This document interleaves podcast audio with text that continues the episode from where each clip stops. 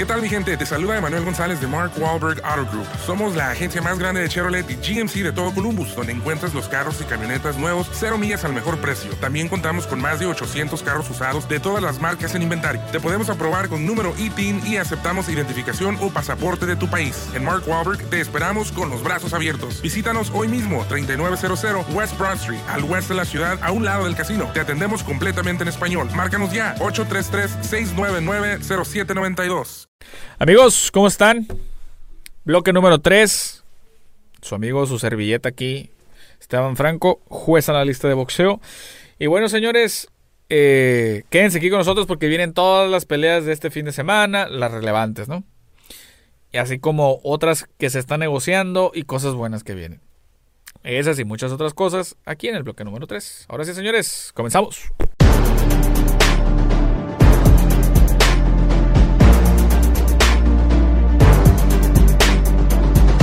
A ver, señores y señores, ¿cómo están? Esta pelea puede ayudar y va a ayudar bastante a Saúl Canelo Álvarez. ¿A qué me refiero con esto?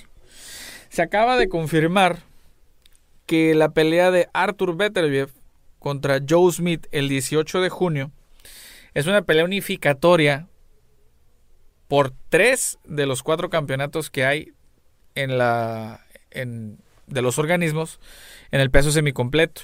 Arthur Beterbiev eh, es un ruso que creo tiene 17-0 o 18-0, todas por knockout. Eh, él es campeón del CMB y de la FIF.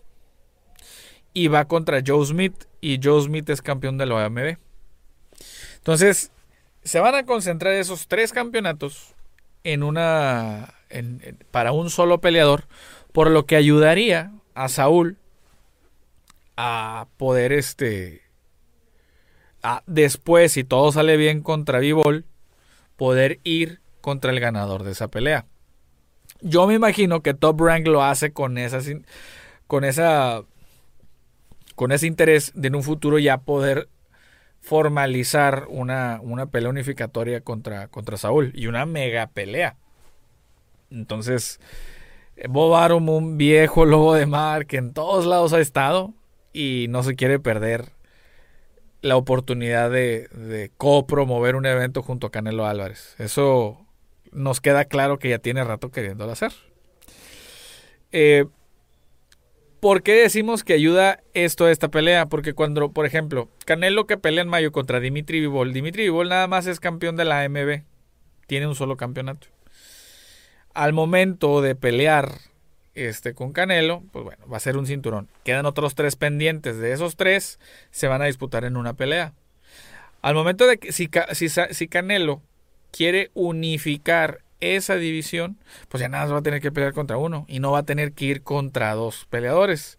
Eso le ayuda de sobremanera a los planes de Canelo, a los planes de Eddie Reynoso, porque ya lo sabemos, ¿no? Que es el que es el querer recolectar cinturones, el hacer récords, las estadísticas es son muy importantes para ellos y se vale, porque la verdad es de que eh, ahorita en una época donde hay demasiados campeonatos, demasiada oferta de cinturones, creo que tienes que sobresalir con ese tema. Entonces creo que, que, eso le, le, beneficia a Saúl Canelo Álvarez. Pero bueno, señores, vamos a la siguiente nota. Continuamos.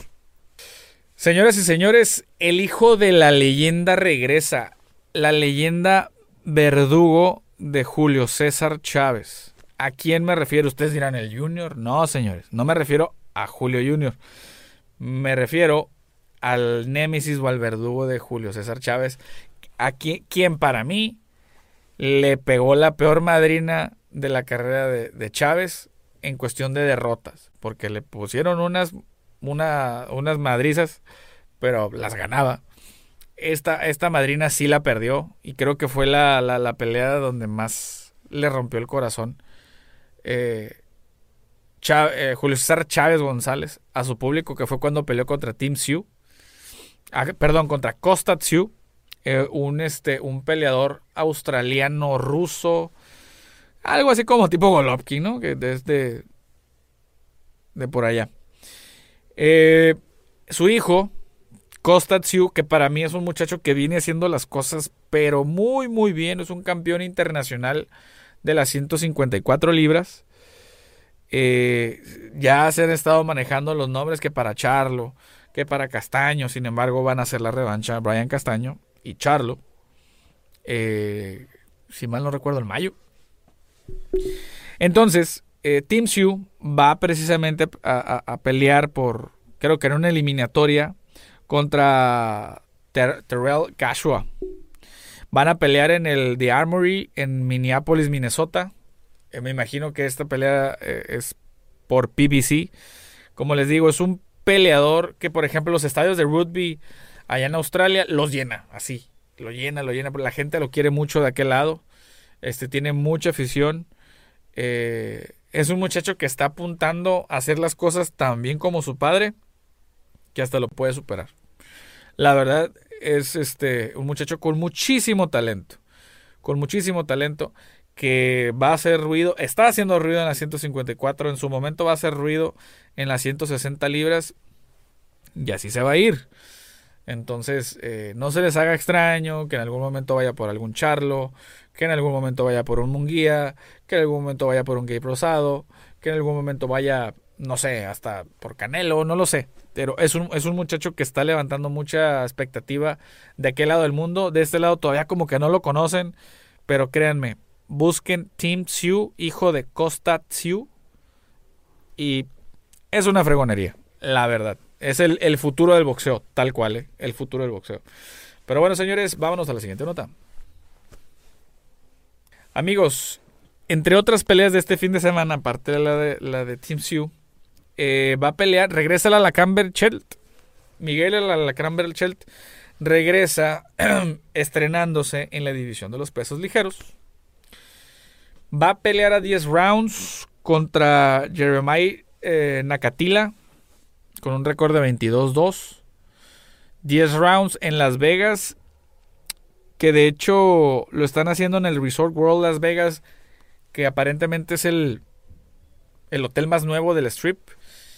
Y puras buenas referencias hay de ese hotel, ¿eh? puras buenas referencias.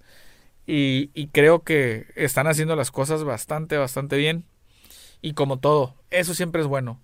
Que empiecen a ver eh, nuevas oportunidades, nuevos venues para los Y creo que es el mejor de los regresos para Miguel Alacrán Berchet, porque este muchacho Nacatila sí es, sí es un termómetro. Eso me queda claro, es un termómetro para saber eh, a qué puede aspirar o qué no puede aspirar eh, Alacrán Berchet en, las, en, el, en los pesos ligeros.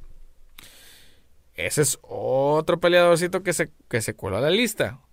Ahora, en algún momento, ¿por qué no soñar con ver un Alacrán Berchelt contra un este, Isaac Pitbull Cruz, peso ligero? Eso sería un tirote.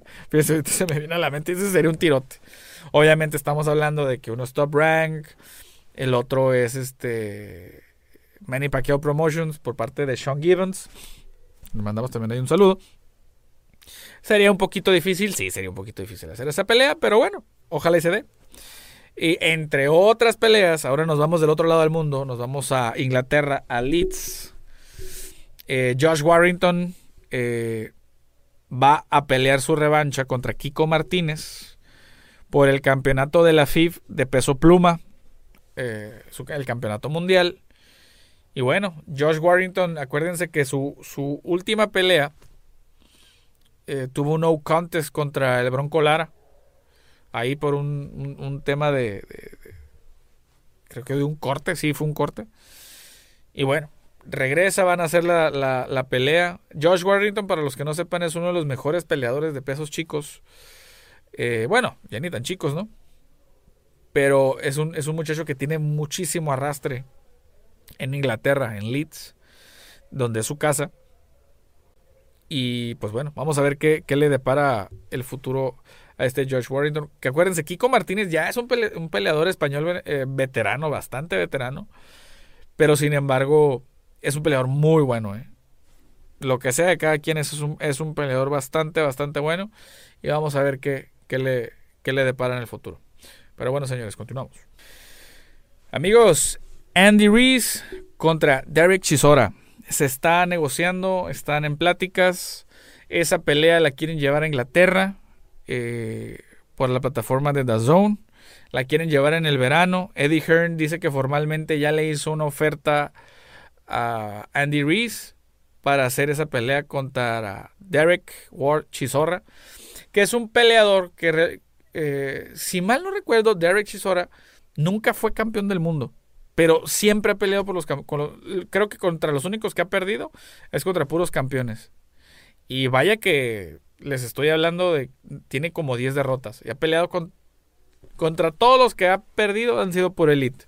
Desde los Klitschko, Anthony Joshua, eh, Alexander Usyk, de, este David Hay, no sé si le ganó o perdió contra él, pero me acuerdo que fue una pelea bastante mediática ya en Inglaterra. Ha peleado contra todos, así, contra todos, contra todos, contra todos. Y pues es un, es un termómetro bastante interesante para Andy Reese. A mí sí se me antoja esa pelea. Nada más que creo que sí, o sea. de sus mismas complexiones. Y no la tiene fácil, a pesar de que Derek Chisora, como les digo, tiene 10, 11 derrotas ¿eh? en su carrera. Pero contra puro ex campeón del mundo. Entonces, o puro campeón en, en aquel entonces. No la tiene fácil, no la tiene fácil. Y más si va para Inglaterra, ya saben que las cosas suelen cambiar un poco. Pero bueno, vámonos a la última nota del día. Señores, otra pelea que está en negociaciones y que para mí va a ser una chulada. Y la guardo hasta el final porque si se hace, y que es muy probable que sí se vaya a hacer, es una chulada. Es un trago, es un trago agridulce, pero más dulce que agrio. Román Chocolatito González está en negociaciones para, para pelear contra uno de los peleadores más prolíficos y de los mejores peleadores que ha dado Japón, que es este Kazuto Yoka. Todo el mundo queremos ver la trilogía con, con el Gallo Estrada, eso me queda claro. Pero unificar contra Casto Yoka, creo que pudiera ser. Eh, si se da esa pelea, olvídense de la clase de tiro que se va a dar. La están negociando para el verano. Eh, hacer este. Hacerla en Estados Unidos. Acuérdense también que el, que el promotor del Chocolatito González es Mr. Honda de Taken Promotions, de allá de Japón, por lo que tiene mucha, mucha influencia el chocolatito de aquel lado. En Japón, en su tierra, en todos lados, el chocolatito es un ídolo. Es, es un ídolo. Así es como el de los mejores, como un Messi allá, ¿no? Porque es un peleador muy bueno. Aquí lo respetamos mucho, pero siempre se tiende la, la cultura occidental a inclinar más el apoyo hacia los peleadores de pesos medios grandes a grandes, ¿no? Pero para mí es un segurísimo Salón de la Fama eh, Román González y uno de los mejores peleadores de todos los tiempos en los pesos chicos. Para mí, creo que ya superó al Finito López. Para mí, y eso que el Finito López es mi segundo mejor peleador mexicano, ¿eh?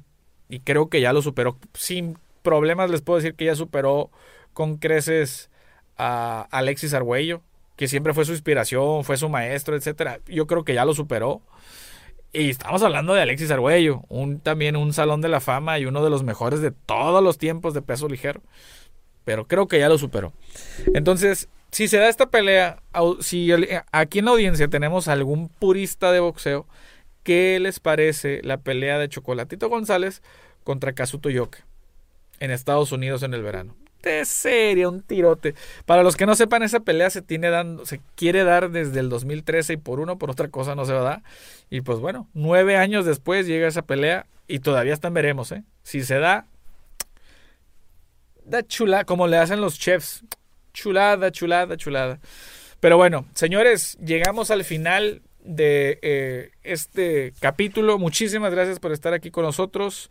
Gracias a todas las marcas que hacen esto posible. A la Universidad UNIAT, Grupo Aries, Sherman Morgan, Guga Mercantil desde el día 1. Muchísimas gracias. A Marshall Entertainment, aquí a la producción. Al productor que se me anda desmayando también.